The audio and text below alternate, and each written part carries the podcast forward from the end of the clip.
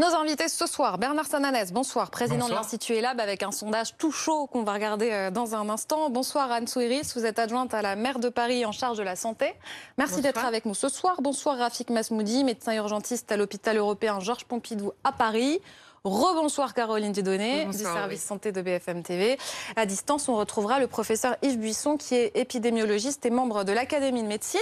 Il y a deux questions qui se posent. Est-ce qu'on va vers la vaccination obligatoire des soignants? Quelles nouvelles restrictions euh, aux frontières? On écoute le ministre de la Santé qui avait rendez-vous justement avec des soignants tout à l'heure. Ce variant, il est plus contagieux, mais ce variant, comme les autres, comme, les, comme ses prédécesseurs, nous pouvons le battre et nous allons le battre. Nous y arriverons. Pour cela, il nous faut augmenter notre niveau d'immunité collective, il nous faut euh, aller plus loin dans la vaccination de la population adulte dans notre pays, mais également des adolescents, vous le savez, de 12 à 17 ans qui peuvent être vaccinés. Une nouvelle vague n'est pas une fatalité, ne doit pas être considérée comme telle. Et l'appel désormais aux Français n'est pas restez chez vous, mais vaccinez-vous. Voilà, vaccinez-vous, euh, c'est ce qu'il répète encore euh, aujourd'hui, Bernard Sananès.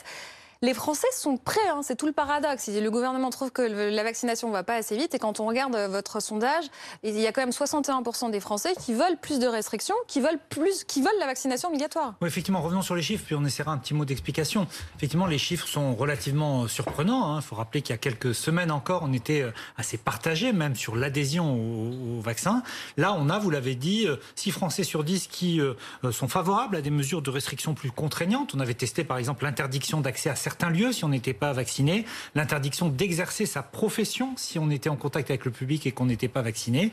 60%, vous voyez, c'est pas un consensus, c'est pas 90%, mais ça veut dire quand même que cette majorité est assez nette. Et quand on teste euh, auprès des personnes interrogées l'idée de la vaccination obligatoire, que ce soit pour les soignants, 7 Français sur 10 y est favorable, que ce soit pour le grand public, adultes et adolescents, là aussi, on a un large soutien. Alors pourquoi et comment peut-on l'expliquer?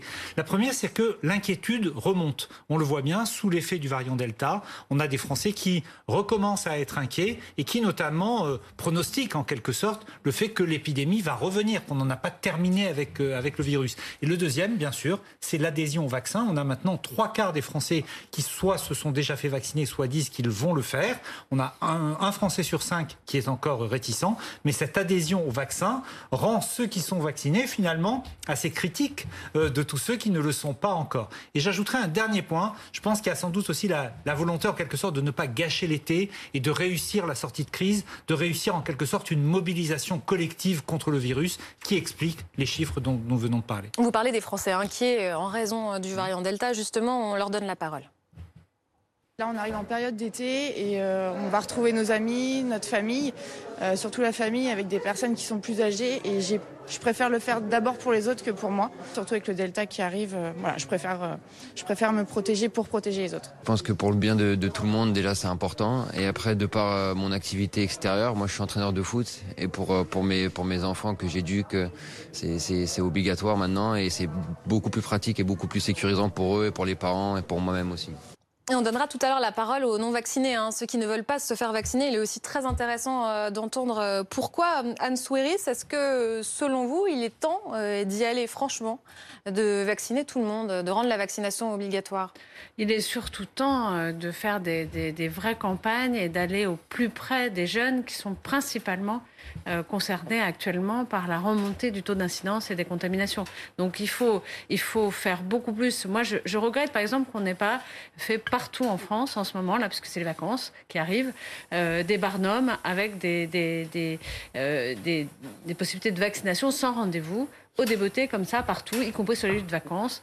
Il me semble qu'on va vers ça justement. Donc, bah oui, mais pourquoi ça n'a pas été organisé avant? Pourquoi on n'a pas fait aussi une vaccination dès le mois de juin des collégiens, des lycéens, puisque c'était possible? Moi, je, en fait, je ne comprends pas pourquoi il n'y a pas d'anticipation. Hmm. Cette quatrième vague, on savait qu'elle arrivait. Hein. On n'avait pas de doute. On espérait qu'elle arrive plutôt en septembre. Enfin, même en septembre, on pouvait vacciner au mois de juin. C'était le moment jamais. Donc c'est un peu curieux de se dire maintenant, ah, il faut peut-être faire quelque chose. Oui, alors il a encore temps. Effectivement, il n'y a pas de fatalité, comme dit M. Véran. on peut, on peut faire des choses. Nous, à Paris, on va faire une grande campagne euh, sur de la vaccination auprès des jeunes euh, et sur les réseaux sociaux et sur nos, euh, sur nos affiches à nous et aussi en allant auprès d'eux, en particulier dans les lieux des quartiers populaires, parce qu'on sait que c'est là où il y a le la moins de vaccination, le plus de contamination. Donc, et de, et, de, leur donner des bons. Et aussi, ce qu'on voudrait voir, c'est faire des, du, du sans rendez-vous dans nos centres pour qu'ils puissent venir, parce qu'on sait que les jeunes euh, viennent beaucoup plus sans rendez-vous que quand il faut prendre un rendez-vous sur Doctolib. Donc il faut en tout cas faciliter énormément, même en attendant euh, de faire euh, de l'obligation. Après, l'obligation vaccinale pour, pour les gens qui reçoivent du public, moi, ça me semble un peu tomber sous le sens actuellement. C'est une question. On va s'interroger sur le dispositif, hein, à quel point il est, le gouvernement tente de le faciliter. C'est déjà intéressant de savoir que vous, vous faites ce pas vers la vaccination sans rendez-vous pour les jeunes. Rafik Masmoudi, vous qui êtes médecin urgentiste à l'hôpital européen Georges Pompidou à Paris. Vous qui êtes euh, sur le terrain, on parle d'une quatrième vague. Euh, vous la voyez vraiment? Non, pour le moment, il n'y a aucune euh, incidence sur l'hôpital. Donc, on n'est pas encore. il faut attendre dans un mois à peu près pour voir s'il y a une conséquence sur l'hôpital ou pas. Mais la problématique, elle n'est pas là. La problématique, c'est la circulation du virus engendre l'apparition de d'autres mutations et d'autres variants et on va tomber dans un cercle vicieux de se retrouver peut-être au mois de septembre, même si l'hôpital va pas être débordé, parce qu'il y a un risque, parce qu'il y a quand même plus d'un million de personnes à risque qui sont pas encore vaccinées. C'est ceux-là qui vont peut-être arriver à l'hôpital. Mais le risque, c'est qu'il y aura des restrictions encore au niveau des écoles, des restrictions sur les commerces. On n'a pas envie vraiment de vivre cette quatrième vague parce que c'est très trop dur, parce que ça fait déjà mm. deux ans qu'on rame un petit peu. Là, on... Donc c'est pour ça, je pense que le sens va vers cette vaccination qui va nous sauver tous ensemble. Est-ce qu'il faut la rendre obligatoire Personnellement, les mesures contraignantes qui, ont, qui sont en train de mise en place, il faut aller encore plus loin. Il faut créer le pass vaccinal pour assister, pour aller au restaurant, pour aller au théâtre, pour aller... Comme ça, peut-être ça obligerait les, les personnes qui ont un doute ou qui ne veulent pas être vaccinées. Ils ont le droit de rester, euh, j'allais dire, dans leur bulle mais sinon, euh, je pense qu'il faut prendre une décision assez vite vers l'obligation si ça marche pas, parce que sinon, au mois de septembre, on va, on va devoir être encore. Euh, et on va faire le point justement. Vous nous dites, voilà, il y a le mois de septembre qui vous inquiète. Et qu'en est-il aujourd'hui, euh, Magali Chalet? Il y a la progression rapide du variant Delta. Hein. un taux d'incidence, on peut dire, en hausse partout en France? Oui, alors même si le taux d'incidence euh, reste euh, bas en France, 24 hein, cas pour 100 000 habitants, la tendance est à la hausse dans presque tous les départements français, plus 21% 11 régions euh, voient leur taux d'incidence augmenter. En PACA, plus 57% En Ile-de-France, plus 36,5 et en Bretagne, une augmentation de plus d'un tiers. Tous les départements d'Île-de-France augmentent également. À Paris, plus 91% en une semaine, plus 45% dans les Yvelines et plus 40% dans les Hauts-de-Seine. Seules deux régions s'en sortent mieux. Il s'agit de la Bourgogne-Franche-Comté et euh, des Hauts-de-France. En cause dans cette augmentation, le variant Delta qui représente désormais 40% euh, des contaminations et qui a doublé chaque semaine depuis trois semaines. Et c'est chez les jeunes, Magali, que le taux d'incidence est le plus élevé Oui, chez les 20-29 ans, euh, l'incidence a quasiment doublé en une semaine. Chez les 10-19 ans, elle a augmenté de 36%. Une dernière question. La solution, selon le gouvernement, Magali Chalet, c'est la vaccination. Il n'y en a qu'une seule. Oui, pour faire face à une quatrième vague rapide, Gabriel Attal, le, porte-parole du gouvernement, a appelé une mobilisation euh, générale pour une vaccination massive. Chacun détient une part de la solution, a-t-il dit. Merci Magali. Professeur Yves Buisson, vous qui êtes épidémiologiste, aidez-nous à bien comprendre ces chiffres. On vient de dire que le taux d'incidence était le plus élevé euh, chez les jeunes. Euh, il a quasi doublé chez les 20-29 ans. Chez les 10 à 19 ans, l'incidence a augmenté de 36%. Est-ce vraiment inquiétant? On sait que les jeunes euh, sont les moins susceptibles de développer euh, des, formes à risque de la maladie. Oui, c'est inquiétant puisqu'on assiste à une recrudescence de l'épidémie que l'on espérait ne voir survenir plus tard que pas avant le mois d'août ou septembre. Là, elle est précoce. Donc, effectivement, c'est inquiétant. Elle est liée, bien entendu, cette recrudescence à l'irruption du, variant Delta qui, très, très rapidement, euh, supplante et va remplacer le, variant britannique. Donc, euh, tout cela est lié. Euh, le fait que, ce, que ça affecte plus les jeunes, euh, c'est tout à fait normal parce que les jeunes euh, sont plus, circulent plus, communiquent plus. en gros, ma question, professeur Bisson, est-ce que cette quatrième vague, elle aura vraiment des conséquences à l'hôpital, en réanimation, etc. Si les personnes les plus à risque sont vaccinées, si les moins à risque le font moins, on ne va pas vivre la même vague que celle qu'on a déjà vécue. Oui, bien entendu, on peut espérer qu'elle sera moins importante sur le plan des hospitalisations, des entrées en réanimation et puis des décès que les vagues précédentes, puisque effectivement les personnes les plus à risque, les plus vulnérables ont en majorité été vaccinées. Mais je dis bien en majorité. Euh, il a été dit effectivement, que je le confirme, qu'il en reste quand même environ plus d'un million euh, qui ne sont toujours pas vaccinés. Donc une nouvelle vague va toucher ces personnes qui ne sont pas vaccinées. Il y aura encore des hospitalisations et des entrées en réanimation et des décès. Il ne faut pas se le cacher. Est-ce qu'il y en aura moins? On peut le souhaiter, mais il y en aura encore. D'autre part, les jeunes ne sont pas tous euh, immuns contre la, contre la Covid-19.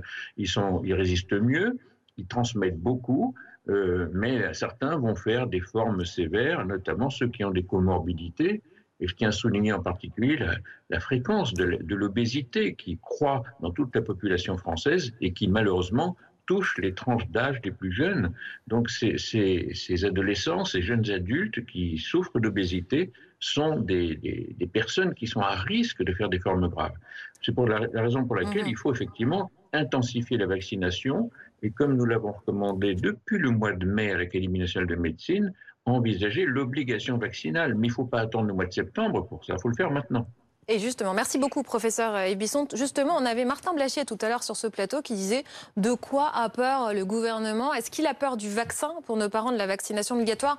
Il le tournait ainsi en disant si le gouvernement ne rend pas la vaccination obligatoire aujourd'hui, est-ce que ça ne veut pas dire que le gouvernement a peur du vaccin? C'est comme ça qu'il le tourne aujourd'hui. Mais comment vous, Bernard, vous expliquez que le gouvernement n'y aille pas franco maintenant? Bah, D'abord, euh, on voit bien qu'il y a une évolution de l'opinion et que c'est sous l'effet de la peur de la peur que le variant euh, Delta euh, nous recontamine, euh, en quelque sorte, que l'opinion évolue et adhère à une mesure plus contraignante. Ce n'était pas forcément le cas dans les mêmes proportions il y a, il y a un mois. Aujourd'hui, l'exécutif, s'il annonçait de telles mesures, il serait soutenu dans l'opinion. Mais est-ce que ça veut dire qu'il n'y aurait pas d'opposition? Quand vous avez un Français sur cinq qui dit qu'il ne souhaite pas se faire vacciner, ça veut dire, sur une population de plus de 18 ans, à peu près 10 millions de personnes. Ce n'est pas négligeable. Quand 30% sont hostiles à la vaccination obligatoire, ça veut dire que vous prenez une mesure comme ça, il y a un effet sans doute incitatif du côté obligatoire, mais vous avez des gens qui, bien sûr, ne le respecteront pas. Qu'est-ce que vous faites en termes de contrôle? Qu'est-ce que vous faites en termes de sanctions? C'est ça, sans doute, à mon avis, qui doit faire hésiter le gouvernement plus que le sujet du vaccin lui-même. Oui, plus la mise en place concrète. Euh, alors, il y a d'autres leviers. Il y a la vaccination obligatoire. Il y a aussi euh, le pass sanitaire. Est-ce qu'il faudrait étendre son champ d'application pour justement pousser à la vaccination? On écoute Xavier Bertrand ce matin sur RMC et BFM TV. Elle n'est pas derrière nous, la crise sanitaire elle n'est pas derrière nous.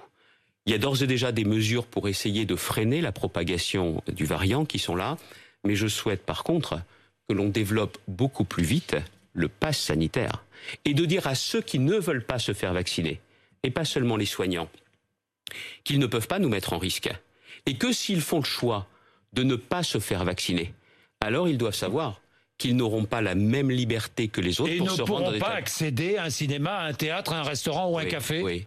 Oui Oui. Oui. Parce que c'est indispensable. Oui. C'est une question de responsabilité et nous avons besoin de progresser sur la vaccination.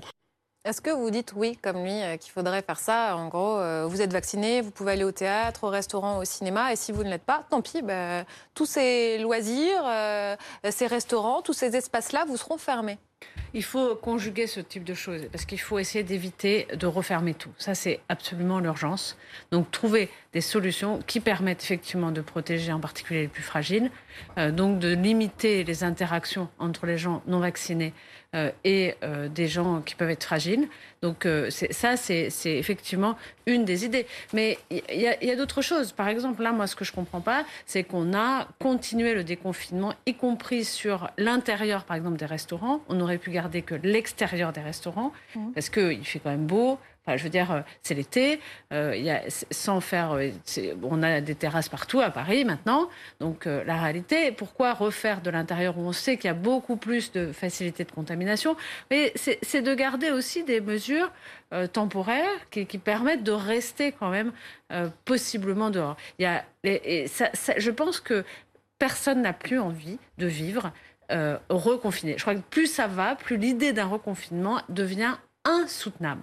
Donc, et je pense que du coup, ces mesures-là, ces mesures de prévention, ces mesures euh, où on vit avec et on fait attention, ces mesures aussi du pass sanitaire, maintenant elles sont mieux prises parce qu'on se dit, voilà, c'est la condition sine qua non si on veut continuer à vivre. C'est vrai qu'on demande quelle sera l'étape d'après. Est-ce que le gouvernement va nous dire euh, vaccinez-vous ou alors vous serez reconfiné? Non, mais Absolument. vous dites, en gros, c'est aussi... Quand on a vécu le dernier confinement, on se disait que c'était le dernier. On a vu ce début d'été qui était magnifique, euh, la vaccination qui ne faisait que progresser. On disait, ça y est, c'est bon. Là, on commence à revoir l'histoire se répéter. Oui, en plus, c'était très tôt par rapport à l'année dernière où c'est arrivé vers euh, fin août, début septembre. Mais je pense que la réalité, elle est là. On a opté pour une politique de vivre avec. Donc il faut trouver une solution pour vivre avec le virus. On n'a pas opté pour euh, la solution zéro Covid, on a opté pour la solution vivre avec le virus. En tout cas, on va vivre avec pendant des années. Donc je pense qu'il faut être... La liberté engage aussi de la responsabilité, comme il vient de dire M. Bertrand. Mais je pense qu'il faut euh, effectivement, moi je dirais pas le pass sanitaire, moi je dirais le pass vaccinal. Parce que la restriction de faire des tests tous les deux minutes qui sont remboursés, ça devient un jeu pour les, ceux qui veulent pas vacciner. En tout cas, tous les deux jours, ils vont faire un test. oui, il y a peut-être l'idée de le rendre payant, hein, ce test. Bah, le rendre payant, en même temps, je dirais, le test, il n'est pas à 100% fiable. Donc, je pense qu'on a une solution pour pouvoir vivre avec le virus. Il faut l'utiliser. Et il ne faut pas oublier une chose, parce qu'on parle que des malades de réanimation et des malades qui vont à l'hôpital. Il y a aussi des malades qui ont eu la Covid la plus simple du monde, hein, qui ont eu mal à la tête, qu'on voit toujours à l'hôpital un an après avec des signes qui persistent de fatigue, des Covid longs, qui, qui, sont une grosse partie qui arrive à l'hôpital.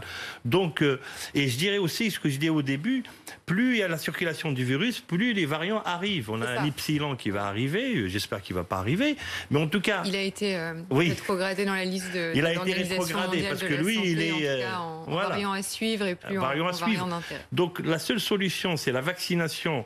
Ceux qui parlent pour les traitements, pour le moment, il n'y a aucun traitement qui a prouvé son efficacité à 100% et ça marche sur les formes graves. Nous, on n'a pas envie que les malades arrivent en réanimation. On a envie que les malades, les malades, mhm. euh, qui ait pas de malades, qui ait pas de Covid. Donc il faut se vacciner. Il y a aussi des Français, sans doute, euh, Caroline Dieudonné, qui se demandent si le gouvernement exagère pour pousser à la vaccination. En gros, euh, qui, se disent non, euh, j'ai pas de malade autour de moi. J'ai l'impression quand même là qu'il y a une accalmie, les gens euh, se vaccinent. J'ai l'impression que tout va bien.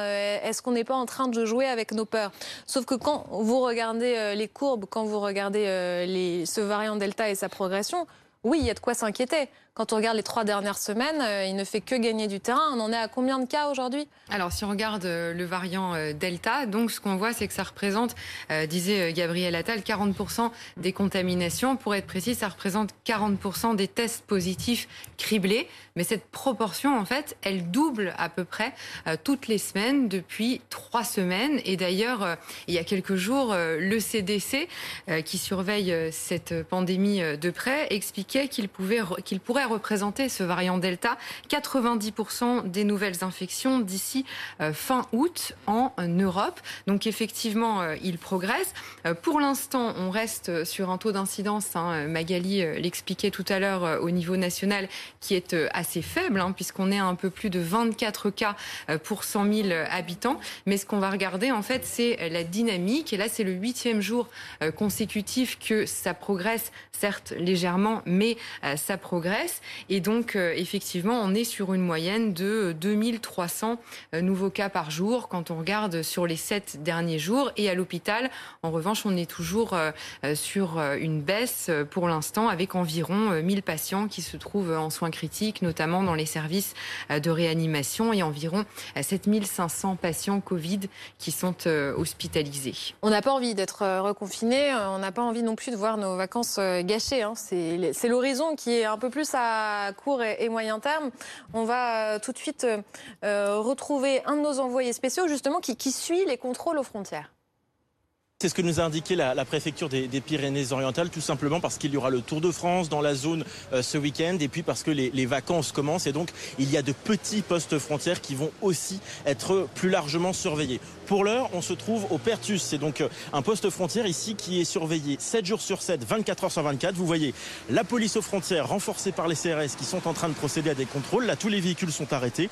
Il faut montrer un test euh, PCR négatif ou un test négatif, en tout cas de moins de, 48 heures, ou alors un, certificat de, vaccination. Vous voyez les, opérations qui sont en, cours. Il y a cinq postes comme, celui-ci qui sont euh, surveillés euh, ici dans le département 24 heures sur 24, 7 jours sur 7. Et donc, euh, je, viens de vous, le dire, et c'est ce que la préfecture a annoncé tout à l'heure, il y a de nouveaux postes plus petits qui vont aussi être plus largement surveillés dans les prochains jours tout de même 13 800 refus d'entrée sur le territoire depuis le 6 février ici. Ça veut dire qu'il y a 13 800 personnes euh, auxquelles euh, la, police a tout simplement demandé de, faire demi-tour ici à la frontière et de retourner en Espagne le plus souvent euh, pour faire un test négatif et donc pour pouvoir se représenter à la frontière. C'est l'autre question, euh, Bernard. Il y a des Français qui ont déjà bien réservé euh, leurs vacances et qui se disent aujourd'hui, si ça se trouve, je ne vais pas pouvoir partir. Parce qu'on était aussi tout à l'heure au, Portugal. Le Portugal sera peut-être sur la liste rouge. Oui, c'est vrai, mais en même temps, on, voit bien qu'on ne va pas partir en vacances de manière tout à fait euh, sereine.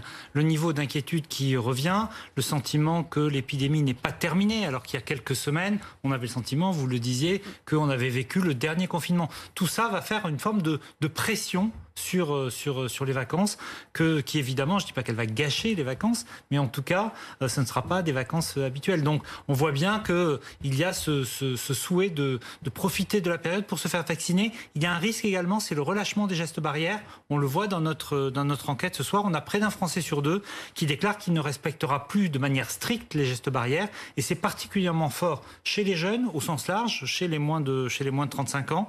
là, le non-respect des, des, des gestes barrières est redevenu, euh, redevenu majoritaire. Donc le risque de relâchement existe. On va marquer une courte pause. Merci mesdames, merci messieurs. On va justement euh, regarder comment les médecins ont désormais euh, traqué les non-vaccinés et on leur donnera la parole. A tout de suite.